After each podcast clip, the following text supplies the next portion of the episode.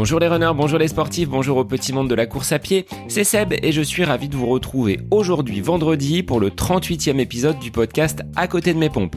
Alors j'espère que vous allez bien en ce début de printemps, c'est vraiment la saison que je préfère. Les températures peu à peu remontent, l'ensoleillement sur ces journées printanières se fait de plus en plus long et pour moi c'est plus facile d'aller courir le matin sans être obligé de mettre la frontale.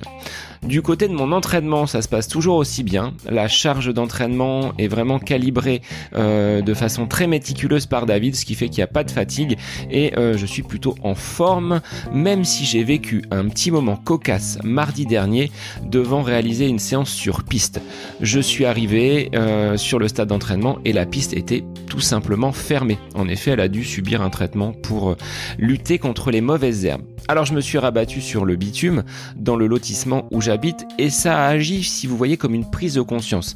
Sur les dernières semaines, j'ai effectué beaucoup de séances de piste et je me suis dit, et c'est pour ça que je vous avais sondé sur euh, le compte Instagram, je me suis dit peut-être que tu fais un petit peu trop de pistes et vous voyez le rendu entre la piste et la route, euh, c'est pas forcément le même. Et j'avais déjà subi ça lors euh, d'une précédente compétition lors des 20 km de Paris où après avoir fait trop trop trop de piste, bah, j'étais un petit peu mal à l'aise avec le, bitume parce que le renvoi d'énergie, la foulée n'était pas du tout la même. Et il s'avère, euh, par rapport à ce sondage sur Instagram, que vous êtes 70% à préférer la route. Donc, euh, après avoir échangé avec David sur cet événement cocasse, je pense que je vais varier un petit peu plus les revêtements et vraiment bah, peut-être délaisser un petit peu la piste ou y aller, mais de façon beaucoup plus modérée.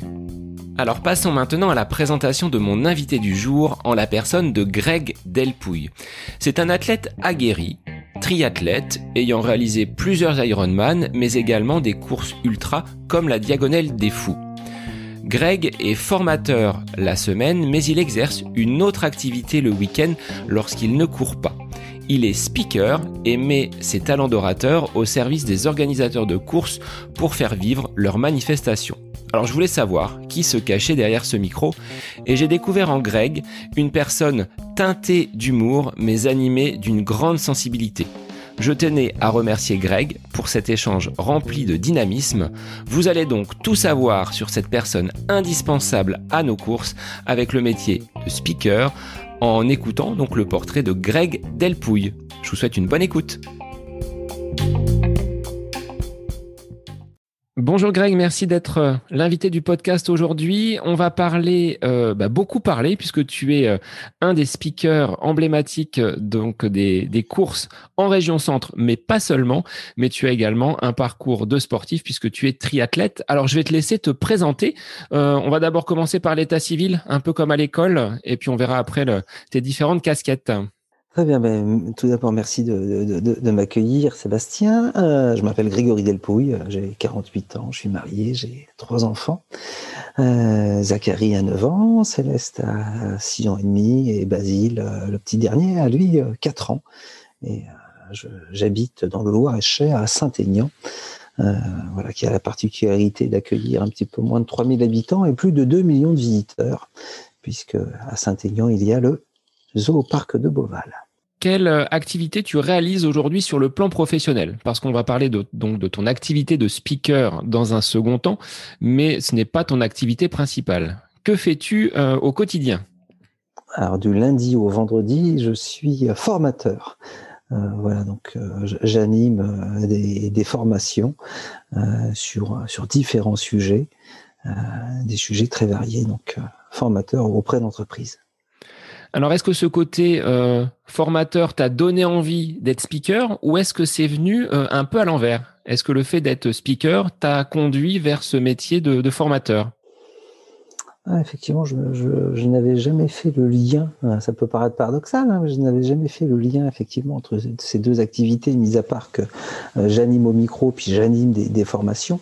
Euh, en fait, je suis devenu formateur très très tôt, dès mon premier, dès mon premier emploi. J'étais commercial. Et j'ai, ouais, au bout de quelques, peut-être pas quelques semaines, quelques mois, je suis devenu assez rapidement formateur. Et c'est un métier que j'ai exercé en parallèle d'autres métiers. Et puis euh, maintenant, je suis exclusivement euh, formateur, euh, mais j'ai pas le, sentiment, ou alors c'est inconscient que l'un m'a amené à l'autre. Euh, en plus, oui, j'ai été animateur micro et animateur de formation quasiment la, la, la même année, quoi. Donc, j'ai pas fait de, lien de, cause à effet. Alors, ton lien avec le sport, D'où où remonte-t-il? Est-ce que dans ton enfance tu étais déjà euh, sportif? À quel moment euh, bah, tu as commencé à, pratiquer un sport? Et est-ce que c'était déjà la course à pied et le triathlon que tu pratiques encore aujourd'hui?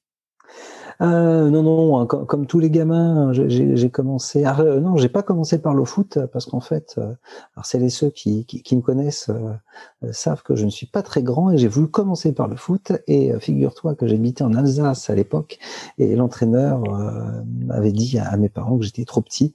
Effectivement, j'avais un, retard de, de, croissance assez significatif. Hein, j'avais deux ans et demi de retard de croissance et euh, donc c'est paradoxal, mais j'ai commencé par le judo. Là, le judo, ils ont bien voulu de moi, donc j'ai commencé par le judo. J'en ai fait quelques années. Et puis voilà, comme beaucoup de gamins, j'ai fait du foot en même temps que, que, du judo. Et je suis venu après à mon premier sport en lien avec le, triathlon. Euh, C'était le, le, VTT que j'ai découvert en, en 90. D'accord. Et la course à pied, c'est venu un petit peu plus tard. Comment euh, comment tu es venu jusqu'à ce, ce sport? Ah, alors c'est venu en même temps, c'est-à-dire que euh, j'ai commencé le VTT en 90 euh, tout seul, et puis euh, je suis devenu un peu à l'insu de mon plein gré le plus jeune président d'un club FFC, Fédération française de cyclisme, le jour de mes 18 ans. J'étais président du club du VTT du LMA, Ligue Miller Athlétique à Main-sur-Loire. Et donc le LMA était surtout euh, connu euh, pour euh, la, course à pied, le running, l'athlétisme. Et donc Anthony Verpiova, qui, qui, était le président à l'époque, donc non seulement m'a nommé président du club de, de, de VTT et m'a fait découvrir en fait l'athlétisme, la course à pied que je connaissais uniquement comme tous les gamins par le biais du cross du collège. Quoi. D'accord, tu avais jamais couru auparavant avant de prendre ces fonctions euh, au club de, de Main-sur-Loire? Euh, voilà, effectivement, j'ai découvert euh, la course à pied à, 18 ans et bon, à l'époque c'était oui 5 10, 10 km. D'accord. Ensuite, quelle a été ta, ta pratique? Tu as complété le VTT avec la course à pied pour arriver euh, à cette pratique du triathlon? Comment tu, euh, tu as évolué dans cette, euh, dans cette discipline? Alors le, le, triathlon, je l'ai découvert euh, en, en, 95 euh, parce que l'on appelait à l'époque, rien ça fait vieux con, hein, mais bon, faut assumer son âge. Hein. Euh, j'ai 48 ans, donc euh, j'avais 23 ans à l'époque. J'ai découvert le triathlon parce qu'on appelait un découverte, un triathlon découverte, à la Ferté-Bernard. Donc voilà, j'ai mis mon vélo dans la voiture et j'ai découvert ce qu'étaient les transitions, etc. Et je pense que j'ai vécu un premier triathlon comme tout le monde a vécu un premier triathlon, que ce soit en 95 ou maintenant. Voilà, on, fait tous des transitions à deux balles, euh, on fait tous les entre guillemets les mêmes erreurs. Donc, euh, Et puis après 95, 97, euh, j'en ai fait toujours hein, sur le même format découverte un petit peu plus. Et puis en 2000, septembre 2000, j'ai pris ma licence à l'Asfast Triathlon. Et donc là, j'ai vraiment découvert euh, en club euh, ce qu'était le triathlon et tout de suite des distances, euh, on va dire, plus importantes que des distances découvertes. Alors quel, intérêt tu y trouves? Quel, quel plaisir dans ces, dans ces pratiques multiples? Donc VTT que tu connaissais déjà, ensuite la course à pied et on ajoute la natation pour le triathlon. Qu'est-ce que, qu'est-ce que ça t'apporte personnellement? Qu'est-ce que tu as découvert à travers cette pratique? Oh, c'est évidemment c'est paradoxal, hein, c'est souvent des histoires de famille. Mon père faisait du vélo et euh, moi j'étais dans le côté ludique. J'ai longtemps joué au tennis, j'ai joué 15 ans au ludique, un sport euh, vraiment ludique par excellence. Euh, j'ai longtemps joué à Beaugency notamment, ville que tu connais bien. et le vélo, j'avais dit jamais. Voilà, le, peu de fois où je faisais du vélo, c'était pour aller, c'était pour aller au collège. c'est un sport particulièrement ingrat, il fait froid, il pleut, il y a le vent de face. Donc jamais. Le côté ludique m'a amené au VTT. c'était vraiment le tout début des VTT, hein, du, VTT à l'époque. C'était quand même plus fun que la route. le triathlon, en fait, je ne sais pas trop par quel biais. Je me souviens qu'au LMA, on comptait Cyril Monet dans, l'effectif, qui, avait le même âge que moi, qui est de 72 lui aussi, qui était vraiment un très bon triathlète régional à l'époque.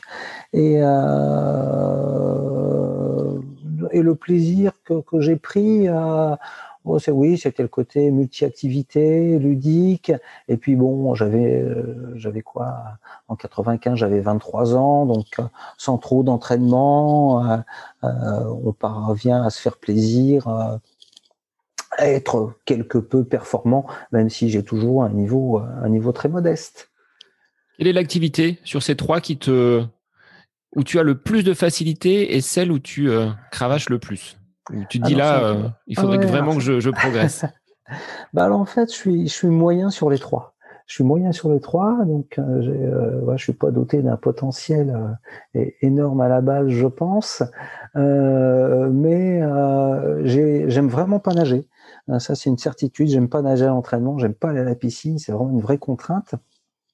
Donc, et entre guillemets, j'ai la chance de pas trop trop mal nager assez naturellement, à condition, à condition d'avoir une combi. Voilà, tu m'enlèves la combi, je suis mort. Euh, par contre, à condition d'avoir une combi, euh, je, ne sais pas par quel fait, euh, je, je, nage pas trop mal. voilà, pour donner quelques notions, en gros, je sors de l'eau, allez, en 25-26 minutes. Alors, je sortais de l'eau en 25-26 minutes sur un CD, donc ce qu'on appelait à l'époque, voilà, donc qu'on appelle maintenant triathlon M, 1500 mètres. Et en gros, je sors de l'eau sur un Ironman entre 1 heure et 1 heure 5 sans, sans, sans m'entraîner. Euh, donc même si ça fait déjà quelques années que j'ai pas fait un, Ironman. Et euh, le vélo, euh, bah, j'ai un petit gabarit, donc à condition d'avoir quelques kilos, de moins que ce que j'ai à l'heure actuelle, je suis plutôt à l'aise sur les profils montagneux. Euh, je suis pas rouleur hein, de, par mon gabarit. Et puis la course à pied, euh, voilà, un, cours à pied lambda. Donc il n'y a, a, pas de sport sur lesquels je euh, je, suis moyen, on va dire, sur les trois. Quoi. Alors, tu évoquais euh, justement l'Ironman. C'est une course que tu as déjà connue, que tu as déjà vécue. Comment on s'y prépare? Parce que c'est pas euh, les distances M ou les toutes petites distances que tu évoquais dans un premier temps. Alors, je, alors, je suis. comment on s'y prépare? Je ne sais pas comment on s'y prépare. Je sais comment je m'y prépare, et je sais surtout comment je ne m'y prépare pas ou je, comment je m'y prépare mal.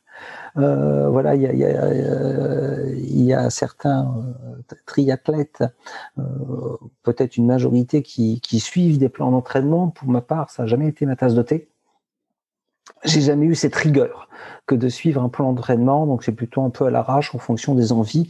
Donc là, le plan d'entraînement pour l'Embraman qui aura lieu le 15 août euh, commence. Alors, je suis déjà contrarié par une petite blessure, euh, mais non, c'est plutôt voilà, c'est plutôt à l'envie. Euh, c'est plutôt à l'envie. J'arrive pas à, me contraindre à un entraînement et je suis, je suis pas un staccanoviste de l'entraînement non plus, quoi. Donc, plan d'entraînement pour toi, c'est niette, tu mets de côté et au feeling, en fonction de tes sensations. Ouais, en fonction surtout de mes envies, en fait, pas tellement mes sensations, parce que si je me fiais à mes sensations, je ferais rien. parce qu'on ne peut pas dire que j'ai le potentiel pour avoir quelque, une quelconque sensation, à part, une, à part des sensations de souffrance. Donc, euh, ouais, c'est plutôt à, à l'envie. Donc, le mm. fait de d'aller sur un Ironman, est-ce que c'était pour toi euh, le sommet, la, course à atteindre, ou est-ce que tu euh, as d'autres objectifs? Alors peut-être pas forcément sur triathlon, hein, dans, ta pratique sportive. Bah, en fait, j'avais oui, j'avais pas quand, j'ai pris ma, licence au sein de l'ASFAS Triathlon. De, mémoire, hein, c'était en 2000, donc ça fait plus de 20 ans. Euh, oui, c'était peut-être de passer sur ce, ce qu'on à longue distance euh, mais voilà, c'était pas le Graal. Euh, mais en fait, quand on prenait sa licence à l'ASFAS à l'époque, euh, je pense que c'est encore un peu le cas maintenant. déjà, la moyenne d'âge était, était, était, un peu élevée hein, pour un club de triathlon. Donc, plus l'âge passe, plus on est sur des longs formats. Moi, j'avais 28 ans, donc j'avais encore l'âge d'être sur du, du court distance. Mais quand tu vois les copines et les copains qui font du long, tu t'inscris naturellement sur, sur du long. Ça devenait évident, quoi. Et puis, on, voilà, à force de, tu connais le milieu sportif, hein, ça, ça, se chambre vite fait. Et euh, donc, euh, ouais, je suis assez, je suis passé assez rapidement sur sur, sur du longue distance, même si euh, j'ai pas fait, j'ai pas, j'ai fait du triathlon en fait de 2000 à 2006, et puis après j'ai commencé surtout l'ultra en course à pied en fait. Alors sur ton intégration en club, est-ce que ça a été un moyen pour toi de vraiment progresser ou euh, c'était plus voilà ce côté euh, relationnel, convivial de partager cette euh, ce sport avec avec d'autres personnes? Ah, il n'y a pas photo, c'était vraiment la convivialité, quoi. Quand on intégrait l'Asfas Triathlon, c'était vraiment un club, et ça l'est toujours un club, un club familial, très familial. C'était la force du, club, vraiment. Et moi, c'était vraiment pour les relations, hein. euh, ces relations-là. Et euh, voilà, j'étais dans une période de ma vie euh, personnelle un, peu délicate, donc les, membres de la Triathlon à l'heure actuelle ignorent encore tout ce qu'ils ont pu m'apporter humainement à, cette époque, sans, pour autant le savoir. Bon, ils vont le savoir maintenant par le podcast. C'est-à-dire que... voilà, tout à fait, oui, oui. Alors ça va les faire sourire, hein, parce que effectivement, euh, euh je, je, ne m'étendais pas, pas du tout sur euh, ces quelques difficultés personnelles que, que je rencontrais à l'époque. J'étais plutôt le chambreur, le l'emmerdeur de, de, de, de service. Aujourd'hui, Greg, tu es encore en, en club? Tu as peut-être changé de club depuis, mais euh, tu as toujours euh, gardé un lien avec un club partout où tu es passé? Alors j'ai euh, arrêté le j'ai fait une pause triathlétique pendant quand même pas mal d'années euh, de 2006 à 2013 en 2013 euh, pour préparer euh, la diagonale des fous, je me suis remis au, triathlon avec mon épouse qui a découvert le triathlon. Et là, on a repris une naissance cette année pour faire l'Ambraman le 15 août. Donc ça faisait quelques années que je n'avais pas eu licence. Euh, ouais, c'est ouais, 7 ou 8 ans. Et euh, on a pris une licence au tout nouveau club de notre, de notre village, le CAM Vallée du Cher Triathlon, en fait, une section du CAM Vallée du Cher euh, contre athlétisme. Alors, tu parlais de la Diagonale des Fous. C'est une course qui euh, te faisait rêver aussi à l'image d'un Ironman euh, dans la région On peut pas dire que le dénivelé. Alors sur Saint-Aignan, il y en a un petit peu plus, mais tu n'étais peut-être pas sur euh, cette région-là à l'époque. Comment on s'y prépare? Comment comment tu t'y prépares? Parce qu'on va pas dire on, mais comment tu t'y prépares? Ouais, c'est un peu. alors, euh, ouais, la, diagonale des fous. Euh, là, par contre, effectivement, autant un Ironman, euh, quand, j'ai commencé le triathlon, c'était pas forcément le Graal. c'est, ça l'est devenu quand voilà, quand, quand j'ai vu les copines et les copains faire l'embraman. Par contre, la diagonale des fous, ouais, ouais, euh, j'avais très envie euh, de, le faire. Euh, voilà, ça faisait partie des courses que, j'avais envie de faire. L'embraman, quand j'ai découvert le triathlon, et la diagonale des fous quand j'ai commencé le trail. Et en 2008, j'ai rencontré mon épouse, qui est originaire de l'île de la Réunion. Donc elle n'y a jamais vécu, mais sa maman y est née, toute sa famille maternelle y vit encore. Elle aussi faisait euh, du trail et avait euh, comme espoir, non seulement euh, l'espoir de, me rencontrer un jour, mais surtout l'espoir de faire de faire la diagonale des fous. Donc c'est ce, ce qu'on a fait en, en, 2010. Alors moi j'ai passé tout l'été à travailler à Pornic. Très charmant port de Loire-Atlantique. Euh, port de pêche, tout Loire-Atlantique, en termes de dénivelé, ben, ça correspond à peu près à la Sologne. Ou alors il y a la, ah. la côte de la Source, qui est quand même, euh, en allant à la Thalasso, qui est celle la plus pentue que je, que je pratique quand je vais dans ce village en vacances, qui est un peu mon, mon fief de vacances. Donc, hormis cette ah, côte-là, c'est vrai qu'il n'y en, a pas, il y en a pas énormément. Mais on peut trouver des rochers, des terrains peut-être assez techniques également. Donc, euh, donc tu travaillais sur Pornic Oui, j'ai travaillé sur Ponic pendant, pendant deux étés. Je travaillais dans l'événementiel à l'époque, donc tu connais beaucoup mieux Ponic que je ne peux le, le, connaître. Donc, euh, mis à part cette côte de la source, tu en conviendras, c'est particulièrement plat. Donc, en fait, euh, bah, j'ai pas suivi le plan d'entraînement. En gros, je faisais 15 bornes le matin, 15 bornes le midi ou 15 bornes le midi, 15 bornes le soir, aux sensations, euh, avec un tout petit peu de fractionné. Et puis, euh, et puis voilà. Et puis, je, on, on, a pris les parts de, de la diagonale sur euh, pour la première fois, euh, un peu. On, on était entraîné, hein, mais bon, un petit peu à l'arrache euh, en, en, termes d'entraînement, quoi. Et puis, euh, par contre, moi, je suis absolument pas technique en descente, et sur la diagonale, ça pardonne pas, quoi. ouais, ouais. Là, tu as souffert sur ces terrains escarpés et sur les descentes? Ouais, principalement sur les descentes. En plus, je me suis blessé pendant la course. Euh, je me suis blessé au releveur. Euh, releveur, c'est le petit tendon qu'on a sur l'avant du pied, en fait.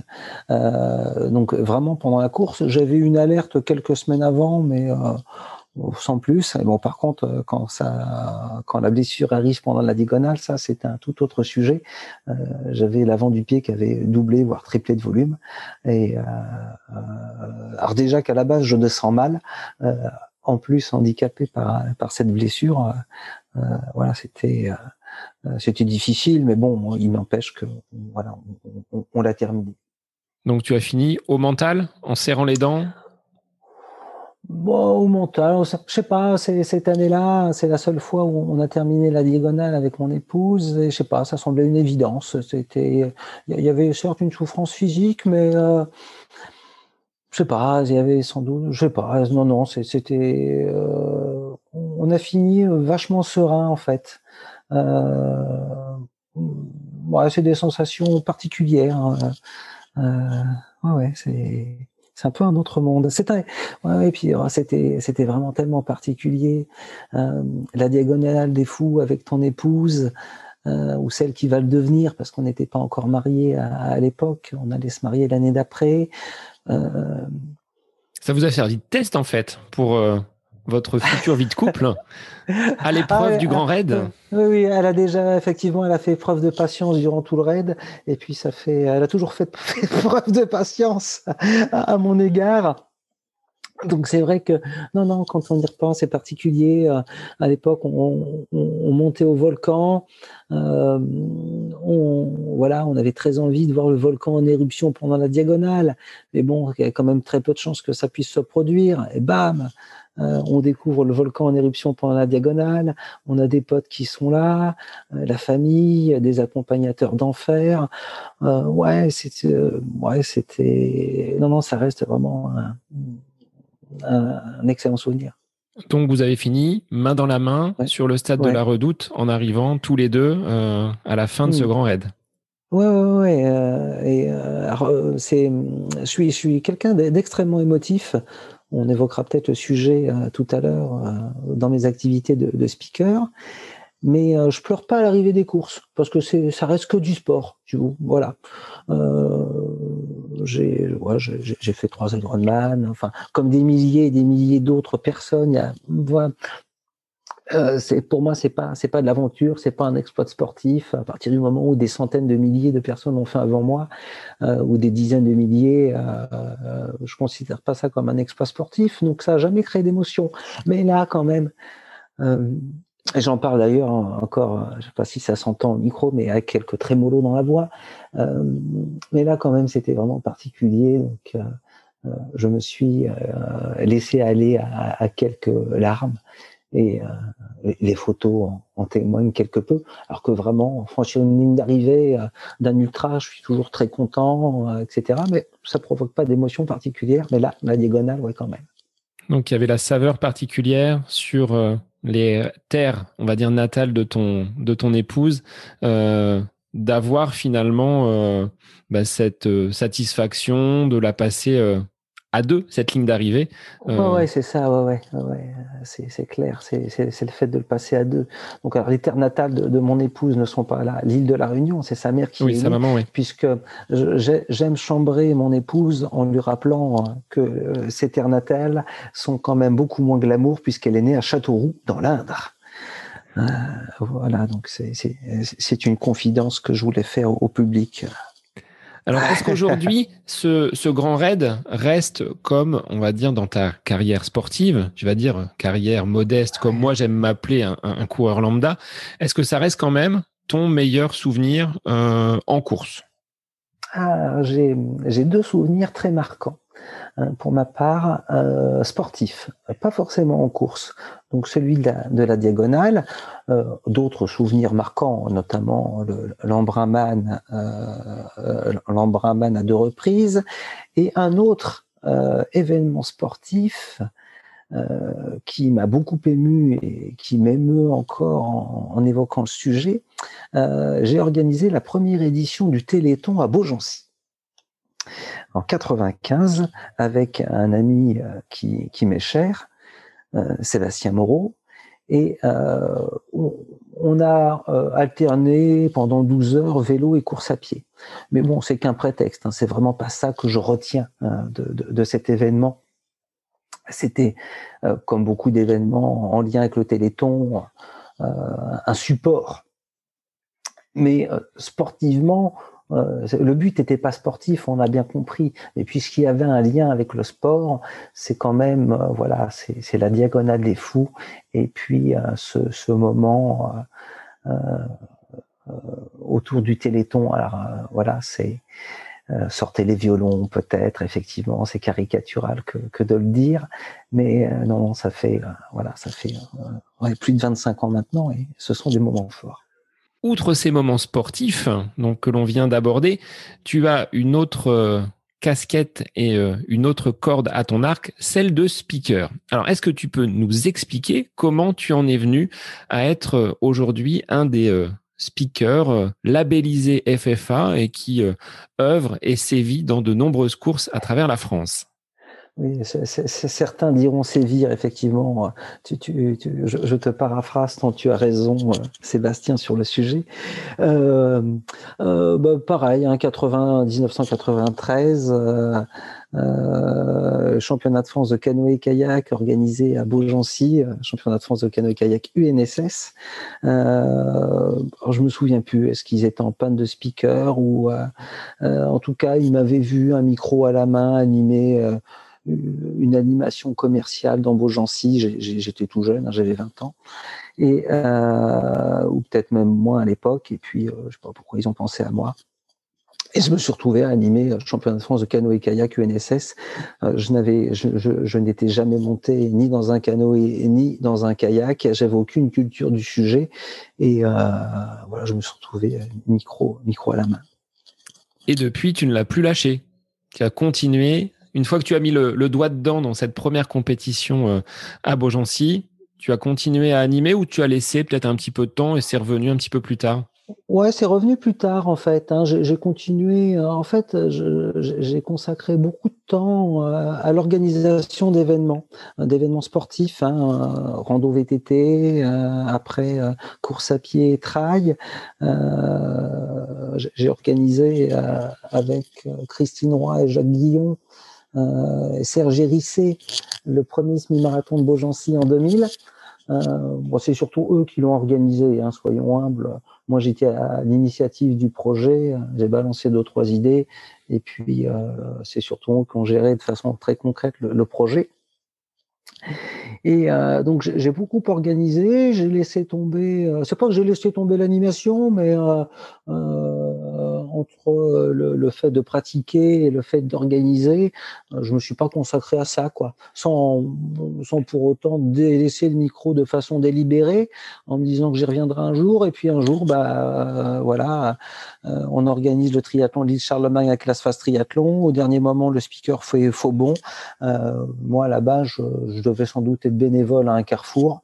Euh, et puis là, au dernier moment, mais vraiment au dernier moment, hein, euh, je crois même que c'est Alain euh, Martin Villepoul, président de l'époque, a commencé à prendre le micro pendant quelques les, premières minutes. Et puis voilà, j'ai repris le micro quelques années après. Et puis là, par contre, effectivement, depuis 2006, je, je continue d'animer.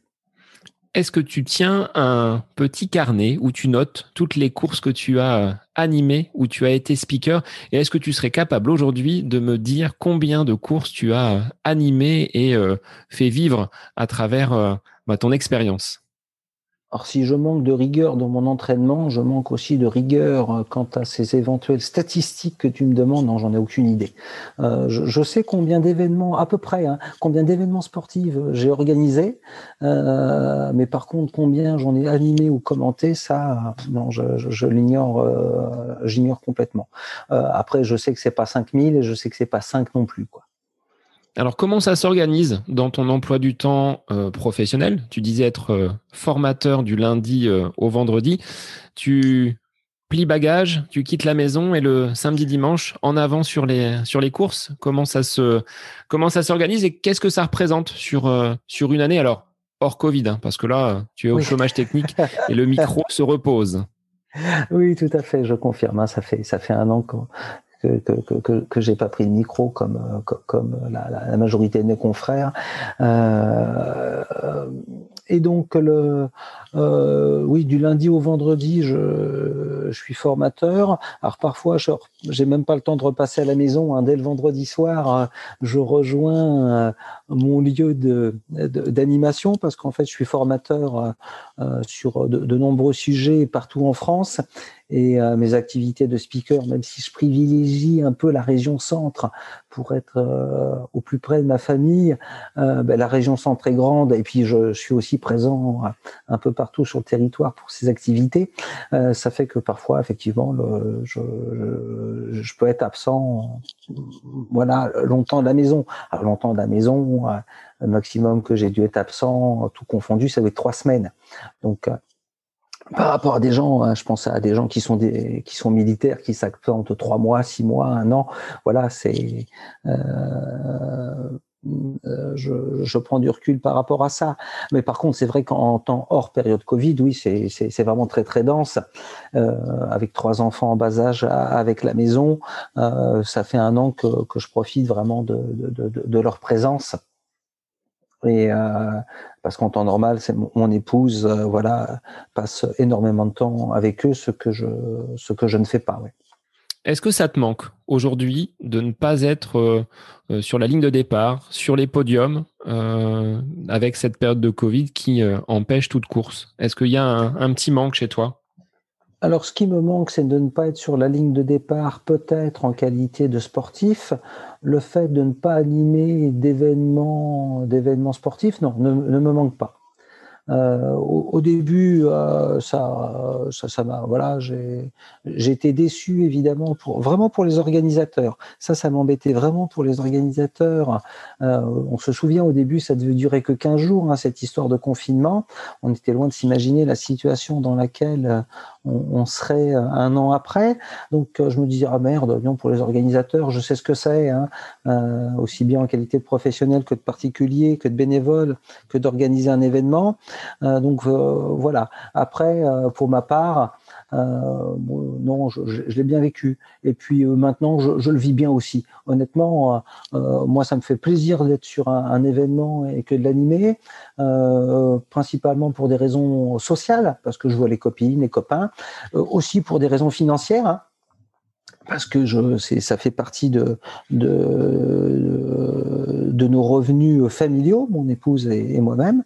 On travaille tous les deux, mais euh, euh, mes activités de speaker contribuent euh, euh vraiment aux revenus familiaux.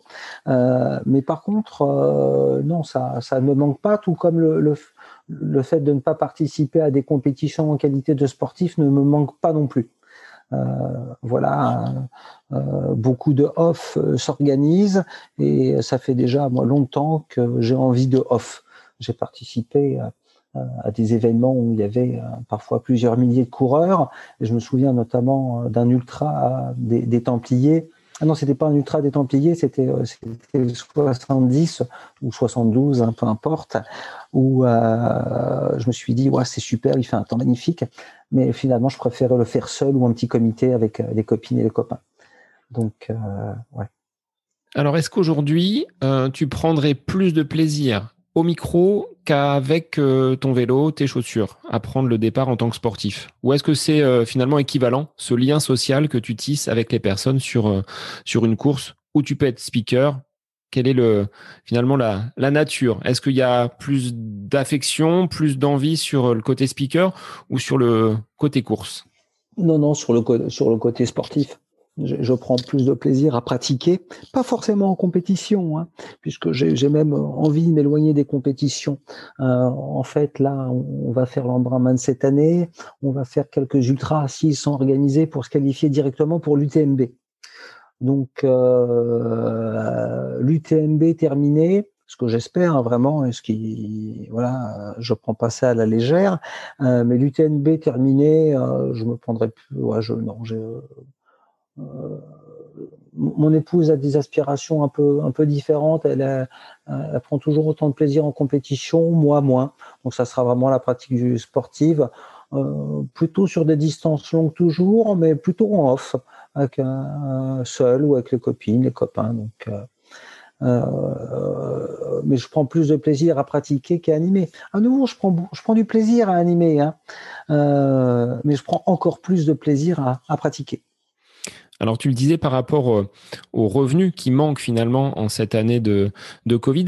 Est-ce que entre speakers, euh, il existe des associations, des, euh, regroupements pour entre guillemets bah, justement porter votre voix au sein des, hommes politiques, des structures qui nous dirigent pour leur dire le sport, c'est quand même quelque chose de, bénéfique et vous êtes impacté, vous aussi. Euh, tu parlais des organisateurs, mais euh, les speakers, les personnes qui, euh, sont sponsors, aujourd'hui, ne peuvent pas finalement avoir de, bah vitrine par rapport aux compétitions qui sont toutes annulées. Mais est-ce que vous avez peut-être une association qui porte votre voix sur ces hommes politiques? Alors ta, ta, ta, question est judicieuse, elle m'interpelle hein, parce que je voilà je, je, je, prends du recul et je me pose des questions euh, sur, sur plein de sujets comme tout le monde hein, bien évidemment. Et euh, donc euh, non il n'y a, a, pas d'association qui regroupe les, les, les speakers. Après on peut être labellisé Fédération française de triathlon Fédération française de cyclisme Fédération française d'athlétisme etc et j'imagine que beaucoup de fédérations ou des labellisations de, speakers. Euh, moi, j'ai cité celle que, celle, celle que je connais mais il n'y a pas d'association qui, qui, nous regroupe. Parfois, il y, a quelques communautés qui, ici et là, essayent de, se créer. Euh, après, euh, on est confrères, on est aussi concurrents. Voilà, donc moi, j'ai plein de... J'ai des potes speakers. On se retrouve parfois en concurrence sur des devis communs, hein. Euh, mais je que ce soit euh, en qualité de speaker ou dans la vie, moi j'ai surtout des voilà, j'ai des copains, je ne connais pas d'ennemis en tout cas. Euh, je, voilà, j'aime pas trop les polémiques stériles. Après, euh, quant au fait de porter notre voix par rapport euh, d'un quelconque ministère ou d'élu, à nouveau, hein, moi, ce sont des revenus euh, complémentaires, des revenus importants pour notre équilibre familial dont on est privé depuis un an, mais déjà pour ma part, c'est pas vital. Euh, pour ma part, je ne reçois pas d'aide de l'État parce que ce ne sont pas mes revenus principaux. Euh, quand euh, comme toute activité de l'événementiel, quand le fait d'être animateur micro sur des événements sportifs, culturels, commerciaux ou autres, quand c'est notre activité, on reçoit des aides de, de, de l'État. Euh, pour ma part, c'est pas le cas parce que j'en ai pas ai pas besoin. Je ne les réclame pas. Et puis, euh, à nouveau, cette relation par rapport à la crise sanitaire, euh, cinéma, théâtre, etc. Je, parle vraiment pour moi, hein. mais pour ma part, le plus important, c'est la santé. La santé, certes, de mes proches, mais des millions de gens que je ne connais pas. Donc, euh, pour moi, il n'y a pas photo, quoi. Euh, ça m'embête de ne pas aller au resto, ça m'embête de ne pas aller au café, de ne pas aller au cinéma. Mais euh, voilà, pour ma part, je m'inscris pas du tout dans les théories du complot, dans une quelconque revendication, parce que je, je ne m'y sens pas à, ma place. en aucun cas, je demande de l'ouverture de quoi que ce soit. Voilà, c'est voilà, mais je, à nouveau, c'est ma vision de, la chose et la situation dans, laquelle je suis. Est-ce que demain, si on te dit euh, il y a une course à animer, mais que la situation sanitaire n'est pas, euh, on va dire, complètement sereine et saine, est-ce que tu y prendrais part euh, à cette animation ou est-ce que tu dirais attendez, on va, faut que je laisse la place à quelqu'un d'autre parce que c'est c'est pas dans mes dans mes valeurs? Tu, tu évoques là l'éthique, la déontologie, c'est ça? Oui, voilà. Bah, à partir du moment où, l'événement a lieu, c'est qu'il est autorisé. Si l'État l'autorise, c'est que l'État considère qu'on peut l'organiser. Donc euh, oui, je, si je suis sollicité, c'est que l'État l'a autorisé et euh, donc j'y vais, oui, tout à fait. Alors aujourd'hui, par quel canal euh, les gens viennent à toi? Est-ce que c'est la réputation que tu as installée et instaurée depuis tes nombreuses animations euh, euh, à travers les, différentes années? Ou est-ce que euh, cette labellisation FFA t'apporte, on va dire, assez facilement des, événements à animer? Oh, Je pense que c'est principalement dû à ma, médiatisation. Hein. la télé, non, je plaisante évidemment. non, non, oui, c'est du bouche-oreille. Principalement, c'est du bouche-oreille. Hein. Euh, euh, voilà, tu animes un événement, euh, un organisateur vient te voir, te connaît ou te connaît pas, et, vient te, solliciter. Et puis après, c'est aussi le, effectivement les canaux, les relations entre speakers. C'est-à-dire que comme ça m'arrive, ça, euh, je suis pas dispo, on me sollicite, je suis pas dispo. Euh, ben, je dis à l'organisateur qui m'a sollicité, ah, ben, je vais essayer de te trouver une consoeur ou un confrère, enfin un confrère. Hein. Les, femmes sont très peu nombreuses dans, dans, dans, ce métier. Euh, voilà, est-ce que c'est un triathlon, une course à pied, un travail dans quelle région, etc. Mais euh, euh, c'est souvent aussi par, par ce biais-là.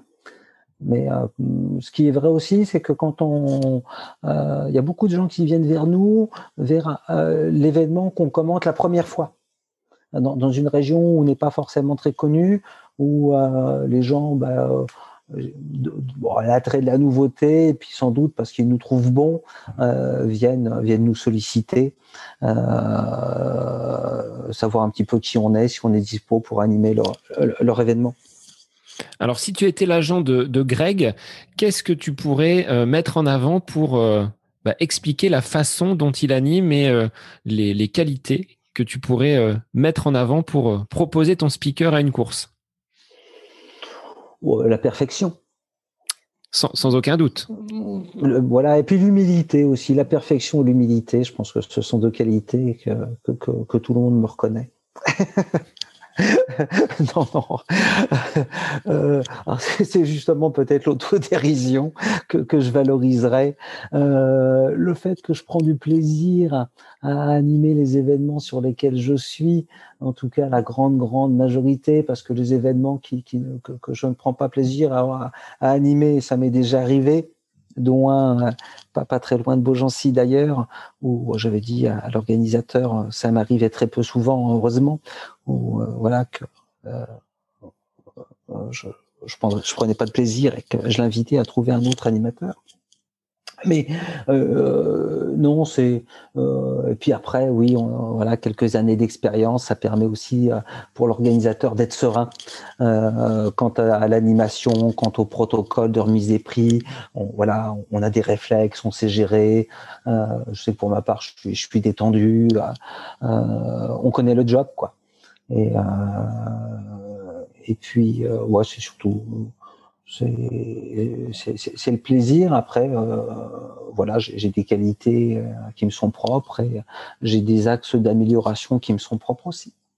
Donc tu officies un petit peu comme un maître de cérémonie. Tu connais les codes de l'avant-course. Euh, une fois que la course est partie, bon, tu as aussi un rôle, on va le voir après. Et sur l'après-course, ce que tu disais, hein, la remise, les podiums, l'interaction avec les, avec les sportifs. Combien de temps ça te demande quand tu as une course à, à préparer qu'elle soit petite, qu'elle soit grande Est-ce que c'est le, même temps de préparation? Comment tu procèdes? Est-ce que tu euh, te renseignes déjà sur l'environnement, sur euh, bah, les parcours, les horaires? Ça demande, euh, je pense, déjà une, une petite fiche à faire sur, sur l'événement? En fait, j'écris aux, organisateurs ce dont j'ai besoin. donc, effectivement, pour la remise, remise des prix, qui est-ce qu'on récompense, qui est-ce qui récompense qui, quel élu est présent, même si j'ai l'habitude d'officier sur les courses, eh ben, un maire, un, un, député, ça change, un adjoint au sport, ça change, un adjoint à la culture, enfin je connais pas forcément tout le monde, euh, même si j'en connais la majorité, donc c'est très important que je sache qui, est là, les horaires, les distances, euh, ça c'est ce que me fournissent les, organisateurs, la liste des partenaires bien évidemment, les partenaires présents, euh, il y a des douches, il n'y a pas de douche, enfin tout ce qui concerne l'organisation. Et puis après, bien souvent, charge à moi d'aller voir le palmarès des années passées et les palmarès des des vainqueurs des années passées et puis euh, de celles et ceux qui sont susceptibles de prétendre à un podium dans, les différentes catégories. Alors, est-ce que tu peux dire qu'aujourd'hui tu as une culture encyclopédique de la course à pied du fait de euh, cette relation avec euh, bah, les différentes courses, les sportifs, les organisateurs euh, Ou est-ce que tu as encore plein de choses à apprendre? Alors, je, je, je n'ai pas de connaissances encyclopédiques ni sur la course à pied, ni sur le trail, ni sur l'athlétisme, euh, ni sur le triathlon. Euh, ce sont peut-être des axes d'amélioration, mais pour ma part, je suis pas un aficionados des statistiques, des palmarès de chacune et de chacun. Euh, je sais que certaines, certains, ils sont très attachés. Les, speakers, hein, pas les organisateurs. Les organisateurs, c'est quelque chose dont, dont, ils ne se moquent pas, mais pour eux, c'est pas forcément là l'essentiel. Euh, J'imagine. Après, euh, oui, on, a les fiches FFA, les fiches euh, FF3 qui nous permettent de connaître les, les palmarès de chacune et de chacun. Euh, voilà. je rappelle qu'elle est euh, je rappelle quelques chronos emblématiques euh, qui sont assez faciles à obtenir. Hein. la meilleure performance sur 10, sur semi, sur marathon, le palmarès en etc. Mais euh, ah non, non, moi je, je, connais quelques quelques chronos, quelques records perso de quelques-unes, quelques-uns. Là où j'ai des confrères qui eux ah, sont très très pointus sur sur le sujet, quoi. Que de mémoire ils peuvent te dire euh, la date du record perso, le lieu, euh, la température, euh, etc. Alors sur une course organisée, ça représente un travail de, combien d'heures entre le moment où tu arrives sur place et le moment où tu, où tu as fini ton travail? Oh ben, J'arrive généralement une heure et demie avant le début de, de l'épreuve. Euh, ouais, une heure et demie, deux heures. Je suis, je, suis, ouais, je suis très ponctuel. J'aime bien prendre mon temps. J'aime pas arriver à l'arrache, euh, que ce soit dans, ouais, dans, ma vie privée ou dans mes vies pro. Euh, et puis après, bah, je pars une fois la cérémonie de remise des prix terminée. Hein. Donc euh, après, tout dépend. Quand j'anime un 10 km, euh, euh, c'est vite fait. quand tu animes un ultra avec un, 100, un 120 km, ouais, tu, là, tu, tu, tu, vas passer du temps. Alors, qu'est-ce qu'on fait quand les coureurs sont partis? On verra après le côté comment chauffer, comment euh, euh, mettre, on va dire, en, en, motivation les, les, coureurs. Mais quand la course est partie, qu'est-ce que qu'est-ce que le speaker fait? Il occupe les gens qui sont euh, présents sur cette zone d'arrivée? Après, tout dépend du timing. Euh, donc, généralement, quand on donne un, un, départ, il y a un deuxième départ, ça s'enchaîne, etc. Et puis après, selon les courses, il y a un petit moment de creux. Il y a parfois un quart d'heure, parfois une demi-heure, parfois cinq heures d'attente entre euh, deux, deux, départs ou euh, deux arrivées. Donc tout dépend. Euh, après, euh, je sais que pour ma part, j'aime pas avoir la sensation de saouler les gens parce qu'il faut savoir, on aura l'opportunité sans d'y revenir. Un speaker, en fait, on l'écoute pas tellement. Hein. donc voilà, je je meuble quand quand, il faut meubler, quand, quand, quand j'ai le sentiment qu'il y a un truc pertinent à dire, euh, j'ai pas le sentiment que euh, je suis payé pour dire quelque chose absolument au micro, quoi. Et après, ou évidemment, quand il y a des moments de creux, ça me permet de chambrer un peu les bénévoles, les spectateurs, etc. Je l'espère avec bienveillance. Et sur le départ, alors, comment tu euh, procèdes pour euh, faire monter finalement la température, que les gens soient gonflés à bloc au point de partir euh, à toute, euh, à toute vitesse sur leur, euh, sur leur course. Alors peut-être moins sur un ultra, mais sur un 10, comment tu arrives à les, à les chauffer justement? Ah ouais, c'est marrant que tu, que tu, évoques le, sujet de, de, l'ambiance pré-compétitive. pour ma part, je reste déjà bien focalisé sur l'essentiel pas forcément sur l'ambiance, sur l'essentiel. Euh, les ravitaillements, la façon dont va se dérouler, euh, se dérouler la course, si l'organisateur m'a dit qu'il y avait un virage dangereux euh, au bout de 800 mètres, je reste très focus là-dessus. Euh, après, pour ma part, je, ça va faire peut-être sourire celles et ceux qui, qui, qui nous écoutent. Euh, J'ai le sentiment en tout cas que je suis un speaker sobre. Euh, faire monter la sauce, etc. Je, je, sais, je pense savoir le faire, je sais le faire même j'ai cette outrecuidance de le penser, mais je suis pas super à l'aise. Ça, ça, voilà, ça, ça me correspond pas trop. J'ai l'impression d'animer le mariage de ma cousine euh, Jocelyne. Euh, donc, euh, évidemment, je, je, voilà, je sais faire monter l'ambiance. Tout dépend après des circonstances. Quand tu animes un, un, ultra et que ça part à 4 heures du matin, que tu es en pleine ville, euh, j'ai pas forcément, pour ma part, envie de réveiller euh, euh, les, habitants qui, s'en moquent complètement, qui sont en train de dormir. Je pense aussi aux élus qui nous ont fait confiance, qui ont fait confiance aux organisateurs euh, en, leur laissant la jouissance d'organiser un événement. J'ai pas envie qu'ils se mettent toute la ville à dos. Euh, voilà, donc euh, dans ces moments-là, je suis plutôt sobre. Après, quand on anime les foulées roses à Olivet, il y a plusieurs milliers de personnes. Euh, je pense à eux hein, parce que euh, voilà, tu es, à Beaugency, donc ça me ramène du côté du Loiret.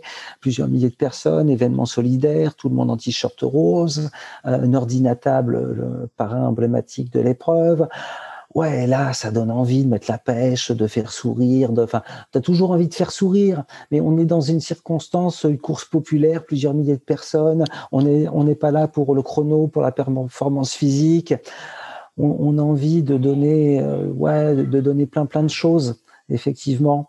Euh, après, euh, au, au, départ, quand il y a plusieurs centaines de, de spectateurs, plusieurs centaines de coureurs, le speaker, on ne l'entend pas moi, je le sais en qualité de participant.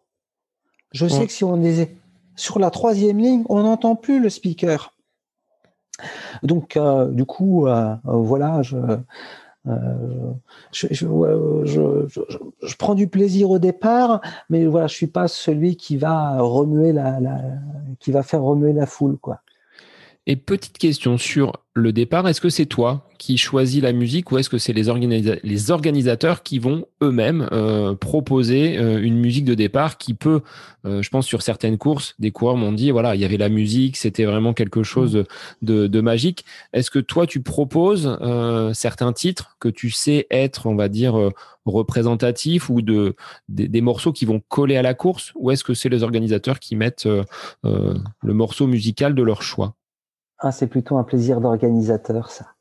Les organisateurs prennent plaisir à choisir la, musique. Et euh, donc, pour ma part, j'ai évidemment des CD, mais tout est déjà calé. Les événements sur lesquels j'interviens, bien souvent, il y a un DJ, parce que moi, je viens pas avec, j'ai pas de sono. Euh, donc, il y a souvent un DJ.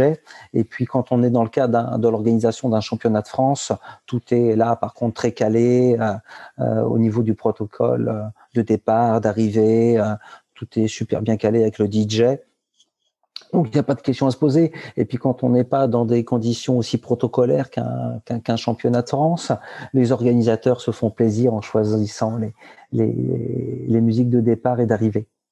Alors est-ce qu'à l'arrivée, tu es aussi sobre qu'au départ? Est-ce que tu gardes ce côté, euh, on va dire, euh, voilà, sérieux, mais sans en faire euh, sans en faire de trop. Ou est-ce que là, tu euh, tu es un peu plus dans le dans le dynamisme avec euh, bah, cette ligne d'arrivée qui va être passée pour les pour les coureurs?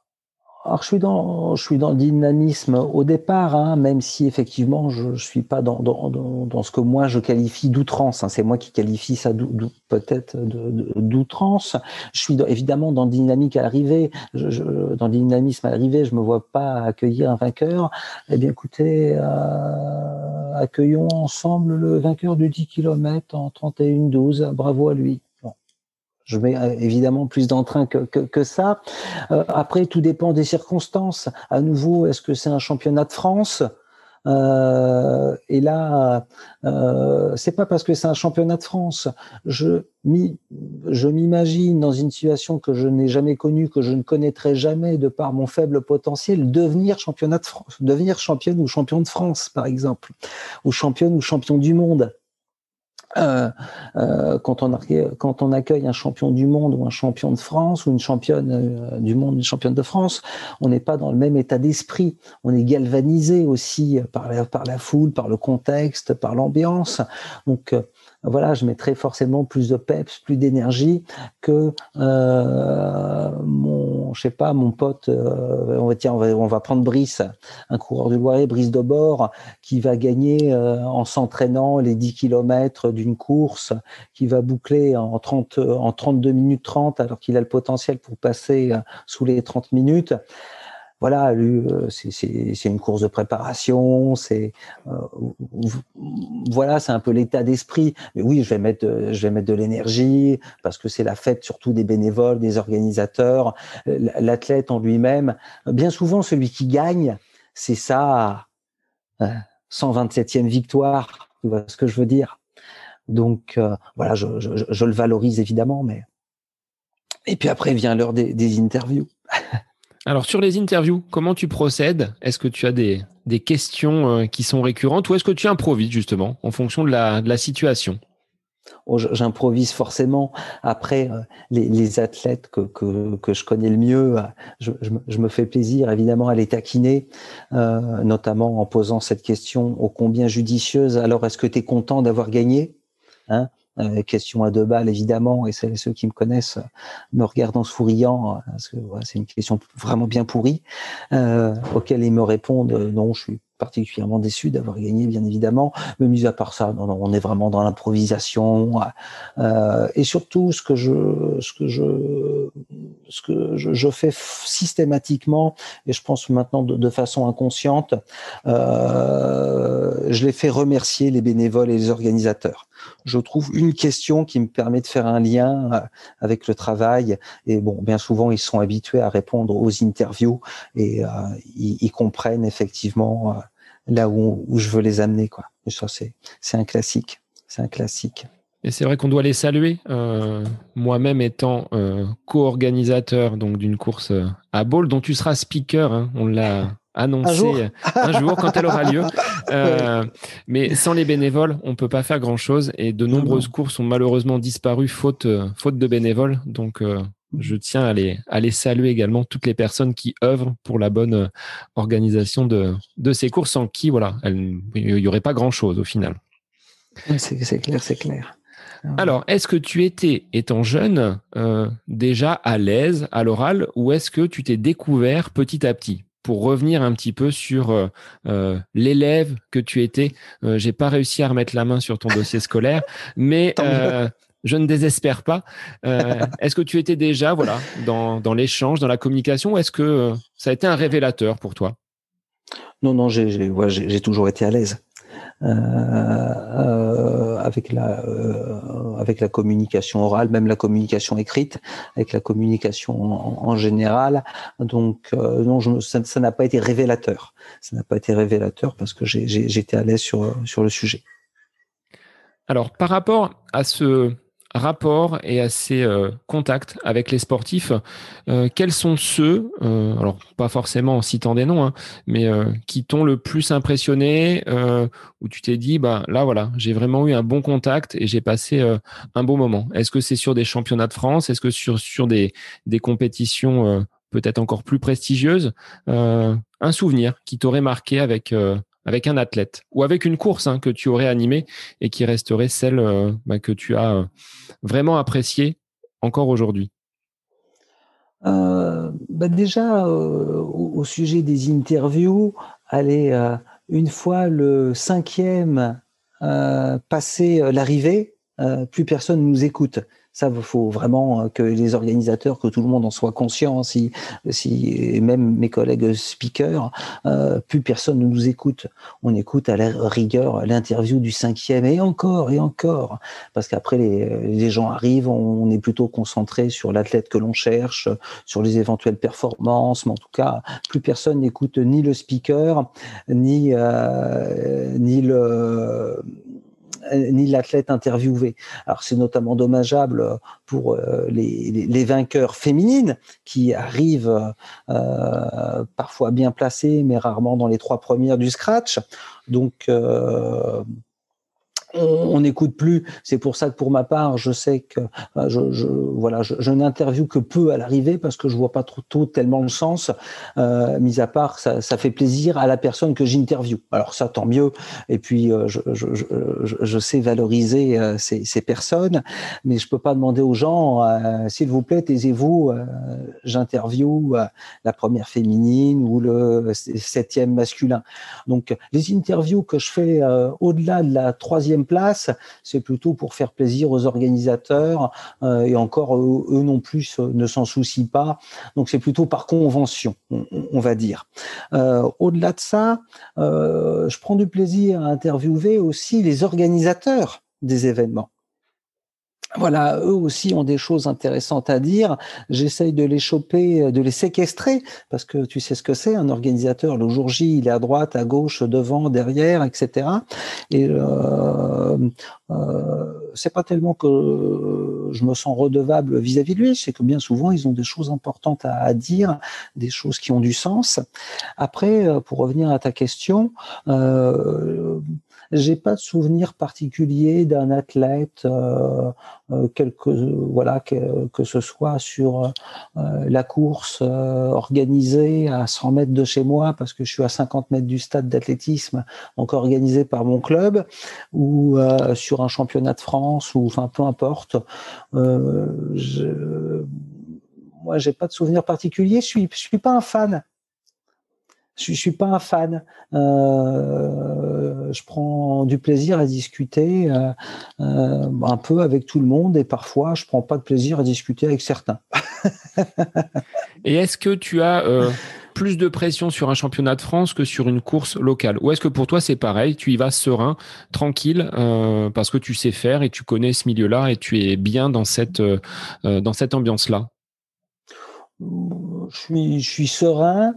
Euh, après, sur un championnat de France, un championnat du monde, euh, il y, a, y, a, des protocoles à respecter. Euh, encore plus des horaires à respecter, étant donné que moi je suis toujours très ponctuel, je suis préparé à l'avance, euh, je suis, je suis particulièrement serein. Après, les protocoles effectivement sont différents quand c'est un championnat de France, faut vraiment se caler par rapport. Il y a un timing par rapport au jingle, euh, il y a tout un effectivement un protocole assez, précis qui, qui met qui met plus la pression que sur un événement classique. Mais bon il n'y a pas de raison que ça que, que, ça se passe mal. Et puis ça se passe souvent bien. Et puis après quand ça arrive hein, sur un championnat de France ben, le DJ il retrouve plus la musique. Il y a un problème de son. Il y a plus il y a plus de piles dans le micro. Euh, ça reste un championnat de France un championnat du monde. Mais bon on s'en fout hein, c'est voilà c'est du sport quoi. Ce que j'allais te demander, est-ce qu'il y a des, anecdotes cocasses que tu as vécues, des, bah, des personnes que tu as pris pour d'autres, qui t'ont mis euh, peut-être euh, en porte-à-faux par rapport aux organisateurs? Est-ce que tu as des, choses croustillantes qui pourraient euh, être dévoilées sur le podcast? Oh, il y, a des situations cocasses hein. quand, tu arrives et que tu, tu demandes où est le car podium et qu'on te dit oh ben non il y en a pas euh, ok, bon, euh, où est la sono? Bah, Tu viens pas avec? Ah, là, il y a quelques moments de solitude. Euh, alors que tu vérifies, hein, tu, j'ai bien spécifié dans le mail que la, phono, la sono devait être fournie. donc là, il y a quelques moments de solitude sur le sujet. Pour ma part, je panique pas. On trouvera de toute façon une solution. Ça m'est arrivé d'animer l'année dernière, un événement euh, sans micro. Euh, l'organisateur n'avait pas prévu la sono. Donc tu as la voix qui porte dans ces cas-là? Non, non, dans, ces cas-là, je me contente du minimum. Hein. Euh, je rappelle les consignes de sécurité, on donne le départ. Euh, donc il y avait euh, un départ et une arrivée distincte, donc pas au même endroit.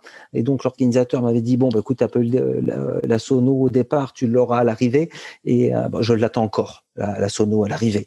Donc là, du coup, j'ai pas accueilli les, participants. Enfin voilà quoi. j'ai fait la, la, cérémonie protocolaire, remise des prix à, la voix, hein, sans interviewer qui que ce soit, bien, bien évidemment. Mais voilà, pour ma part, j'étais serein. Le principal, c'est que chacun ait pris du plaisir pendant la course, euh, que les coureurs ne se soient pas perdus. Enfin voilà, il y, avait d'autres choses bien plus essentielles.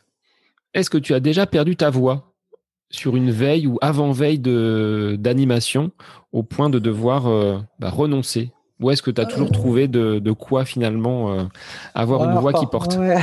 Alors parfois c'est un peu juste hein, quand on enchaîne, euh, euh, notamment quand on, quand on anime un ultra qui est particulièrement long et qu'on doit tenir deux jours. donc bon, après j'ai toujours un ou deux rails de coke avec moi. bon, tu n'es pas obligé de couper au montage. Bah, ce qui t'aide à tenir, hein, si ça dure 12 heures, il faut quand même pouvoir tenir la longueur. oui, non, j'ai jamais perdu ma voix. Par contre, si tu veux euh, rentrer dans la confidence, c'est pas une confidence hein, pour les, celles et ceux qui me connaissent. Euh, voilà, je suis quelqu'un de très émotif. Et je me suis retrouvé, je me retrouve souvent euh, sur les podiums en train de pleurer. Euh, parce que tu le sais, euh, beaucoup d'événements sportifs sont en lien avec des associations caritatives. Hein, et euh, voilà, comme comme d'autres, hein, je suis je suis quelqu'un de, de, de, très sensible, sauf que moi je suis speaker. Donc, je me suis retrouvé dans les bras de Serge Grouard, à l'époque député maire d'Orléans. Je me suis retrouvé dans les bras d'un préfet, euh, consolé par Miss France aussi. Ça, c'est plus séduisant déjà. Euh, oui, oui, oui. Euh, je vais arriver au nombril. Hein. Euh, euh, et parfois obligé de donner le micro à, l'organisateur ou un élu, pas, pas, très longtemps, mais le temps que je retrouve un peu ma voix. Et c'est toujours accueilli avec beaucoup de bienveillance. Euh, J'ai cessé de culpabiliser sur le sujet euh, après quelques thérapies.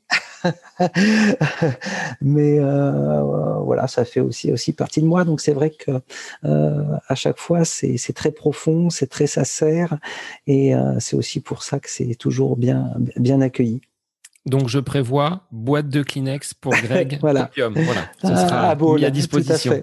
Oui, effectivement. Est-ce qu'il y a une course aujourd'hui? Qui, euh, bah, comme le Grand Raid de la Réunion, te fait rêver, mais sur le plan animation Est-ce que l'UTMB, est-ce que le Grand Raid, euh, d'aller euh, porter ta voix pour cet événement, ce serait quelque chose qui vraiment serait pour toi quelque chose de, bah, une consécration pour toi? Non. non. En qualité de participant, l'UTMB, euh, parce que j'ai jamais pris de départ et je connais pas cette région du, Mont Blanc. Euh, ça serait voilà, ça serait pas le Graal, mais c'est une course que j'ai envie de, faire et de terminer. Euh, après, en qualité de speaker, si on me sollicite, tant mieux. Euh, sinon, non. C'est aussi la raison pour laquelle, tu vois, j'écris pas aux organisateurs, je sollicite pas euh, ni eux ni les autres euh, euh pour qu'ils fassent appel à moi. Euh, je suis assez réservé sur sur, sur le sur, sur le sujet. mais non, il n'y a pas de course. Oui, je prendrais beaucoup de plaisir.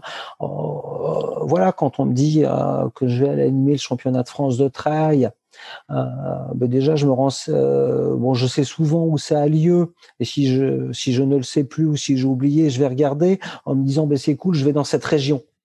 Moi, c'est surtout les déplacements. Voilà, c'est savoir où je vais aller. Euh, parce que bien souvent, euh, euh, quand c'est un déplacement lointain, j'arrive la veille et ça me permet d'aller courir ou d'aller rouler dans, dans, dans, un coin que, que je connais pas. Après, en termes d'événements sportifs, non, il n'y a pas de il y a des événements que je prends plaisir à, animer, euh, mais euh, voilà, où que ce soit, que ce soit à Hook, en pleine bosse ou que ce soit au Ménuire. voilà, le, le, le plaisir n'est pas proportionnel au nombre de participants ou à l'étiquette de, de, de l'événement. Donc tu candidates pas pour être speaker du marathon des Jeux Olympiques en 2024 Non, c'est pas. Euh, non, non, je, ça, ça, ne sera, ça ne sera pas moi et non pas tellement parce que je ne candidate pas, tout simplement parce que j'ai pas les, les, les compétences euh, requises. Il y a des speakers qui sont meilleurs que moi, euh, français, euh, pour animer ce, ce, ce type d'événement. Alors, au niveau, Greg, des, euh, des coureurs, toi qui les vois passer, donc euh, sur les podiums, mais également au départ des courses. Est-ce que tu as constaté euh, une évolution en ces euh, quelques années de d'animation et de speaker? Est-ce que tu aurais toi une tendance, quelque chose qui se dégage, quelque chose qui te qui te frappe sur bah, la pratique de la course à pied ou du triathlon de ton regard de speaker? En tout cas, il y a de plus en plus de participants et sur euh, la course à pied et sur les trails et euh, sur euh, les triathlons. Et donc ça, c'est voilà, c'est une bonne chose. Je me réjouis de voir de plus en plus de participants parce que le sport c'est bon pour la pour la santé. Et puis moi, je, je, me réjouis de ça. Mais il y, a, il y a une quinzaine d'années de cela, j'étais salarié de la Ligue du Centre de triathlon. J'étais agent de développement pendant, pendant deux ans. Euh, donc, ma, ma, une de mes fonctions, c'était de valoriser le triathlon et faire en sorte qu'il y ait de plus en plus de licenciés. Euh, je le comprenais parfaitement en qualité d'agent de développement, mais en qualité de pratiquant, euh, ouais, ça m'était égal. Euh, voilà, pour moi, qu'on soit 100 au départ ou qu'on soit 15 000, je préfère même, euh, je, l'ai dit tout à l'heure, qu'on soit peu au départ. Il euh, y, a, y, a, un événement sur lequel j'ai pris beaucoup de plaisir au départ. Malheureusement, je l'ai pas terminé parce que j'étais tout simplement pas assez entraîné. Départ du Grand Trail de Saint-Jacques, la première édition, on était 60 au départ. La distance, je crois que c'était 100, 105 ou 110 kilomètres. 60 au départ sur une distance aussi longue. Donc très tôt, on s'est retrouvé tout seul dans des paysages que je connaissais pas. Et moi, c'était un moment que j'attendais vachement, quoi je me suis dit waouh, ça va être super que 60 au départ. Effectivement, même si je suis pas allé au bout euh, par, par manque d'entraînement, euh, j'ai arrêté piteusement à la moitié du parcours, au 50 ou 55e. Euh, J'avais vraiment vécu ce départ euh, où le soleil se levait, où j'étais tout seul. Et voilà, c'est vraiment ce que, ce que, ce que je recherche en qualité de participant. Donc un amoureux des, des courses, des paysages. Et euh, quel sera ton objectif alors pour 2021 où on a toujours ce gros point d'interrogation? Tu disais hein, l'Embrunman euh, au mois d'août prochain. Euh, en off, si ça n'est pas organisé de façon officielle? Eh, tu, tu, tu, as lu dans mes pensées? parce qu'effectivement euh, l'année dernière euh, l'Embraman a été annulé euh, vraiment quelques jours seulement avant. Euh, je comprenais la frustration des participants qui se sont entraînés pendant plusieurs semaines plusieurs mois avec cet objectif. Donc à la base, je dis bien à la base, on avait le même programme, mon épouse et moi, un Sephora, que, que l'année dernière, c'est-à-dire un ultra fin avril au mois de septembre, un 110 km, début juillet, un 55 dans les Pyrénées, et fin octobre, un trail de 120 km en Turquie. Tout ça pour ne pas passer par le tirage au sort de l'UTMB. Si on finissait les trois courses, on allait directement à l'UTMB sans pas. Voilà. Donc le programme est quasiment le même, sauf qu'on sait déjà que le trail en Espagne fin avril est annulé pour la seconde fois. Donc si tout se passe bien, début juillet, le trail dans les Pyrénées, 15 août, l'Embraman, et fin octobre, le trail en Turquie, euh, en Cappadoce. Euh, voilà, c'est le programme initial. Et après, euh, si toutefois l'Embrunman n'a pas lieu, euh, on verra combien de temps c'est annulé avant, mais bon, ça, effectivement, c'est pas la même chose si tu le fais en off que si c'est organisé, car pour l'avoir euh, déjà, y avoir déjà participé de façon officielle à l'Ambraman. Le, charme de l'Ambraman, c'est clairement l'ambiance. Hein. On, on, est d'accord. mais il n'empêche que je, garde à l'esprit, tu vois, j'en ai même pas parlé encore à mon épouse, donc elle va peut-être le découvrir en écoutant le podcast, que je, je me le ferai bien en off, quoi. Donc, ce qui demande une logistique un petit peu plus importante aussi pour euh, les ravitaillements, le, bah, tout, euh, tout le matériel que tu vas devoir euh, déposer peut-être quelque part. Euh, ouais, je me suis pas trop posé la question, mais le coffre de la voiture, ça ira bien. Hein. Et puis, euh, ben, pour le ravitaillement en eau, on s'arrêtera à Arvieux, à remplir les bidons dans l'isoar, on s'arrêtera au bar. voilà, c'est, c'est, et puis on partira avec un petit peu plus de bouffe dans, dans les poches du, du maillot, quoi. Bon, donc un programme quand même chargé pour 2021 avec, je te le souhaite, euh, bah, quelques courses quand même à, accrocher à ton calendrier de, speaker. On arrive presque à la fin, euh, Greg, de cet euh, épisode. Est-ce que déjà, je vais te poser la question que tu poses à tes athlètes, est-ce que tu as été content de participer au podcast? non, c'était bien pourri, c'était super déçu. Les, je suis super déçu. Les questions étaient absolument pas pertinentes. Que je pourrais couper. Euh, donc euh, voilà. En plus, voilà, tu, je te laisse le soin de couper. Non, évidemment. Et euh, comme je le fais à, à chaque à chaque organisation, j'ai pour habitude, et tout comme mes, mes confrères le font aussi, on remercie toujours les, les organisateurs. Donc, je, je, je, te remercie vivement de ton invitation. Je suis je suis touché.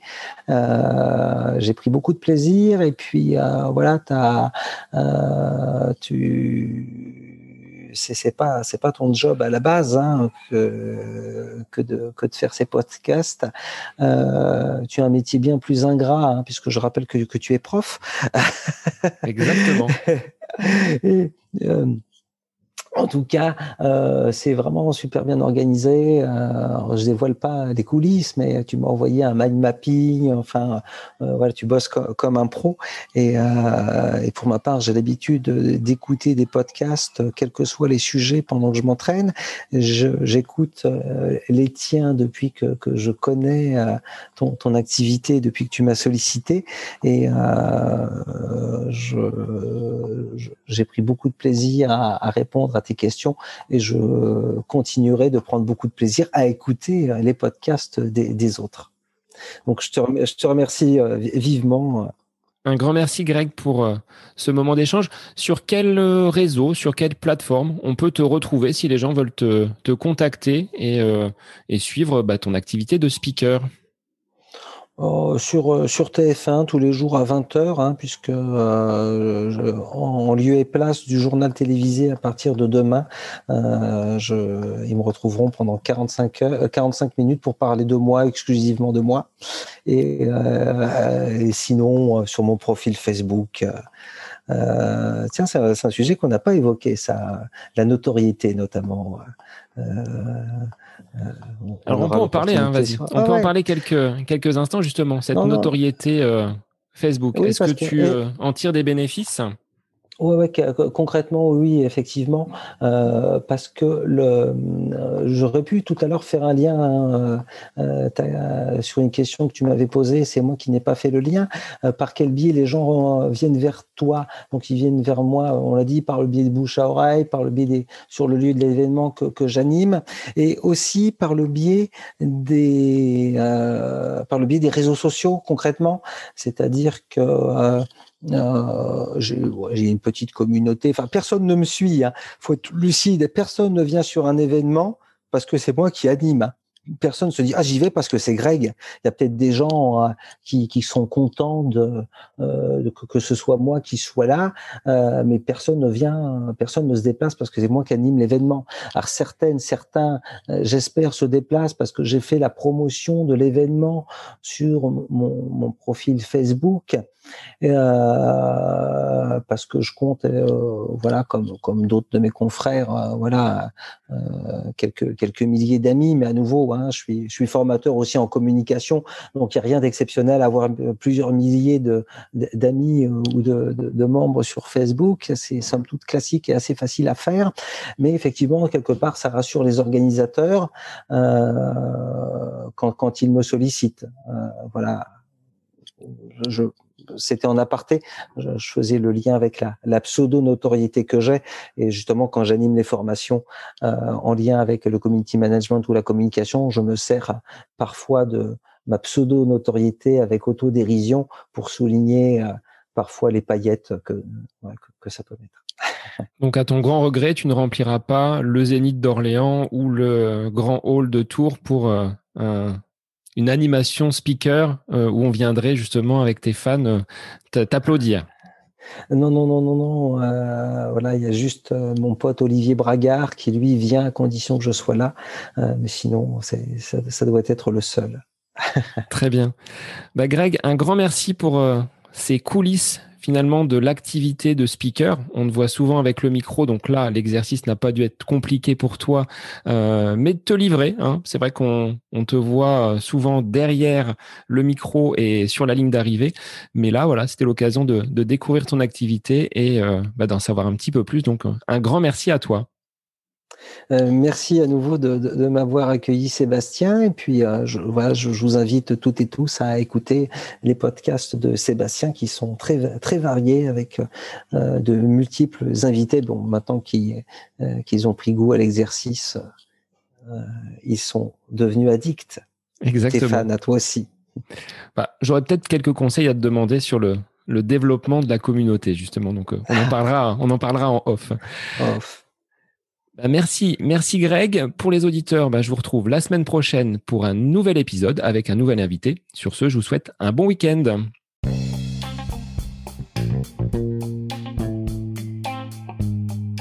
J'espère que cet épisode avec invité vous aura plu. Je vous remercie infiniment de votre écoute.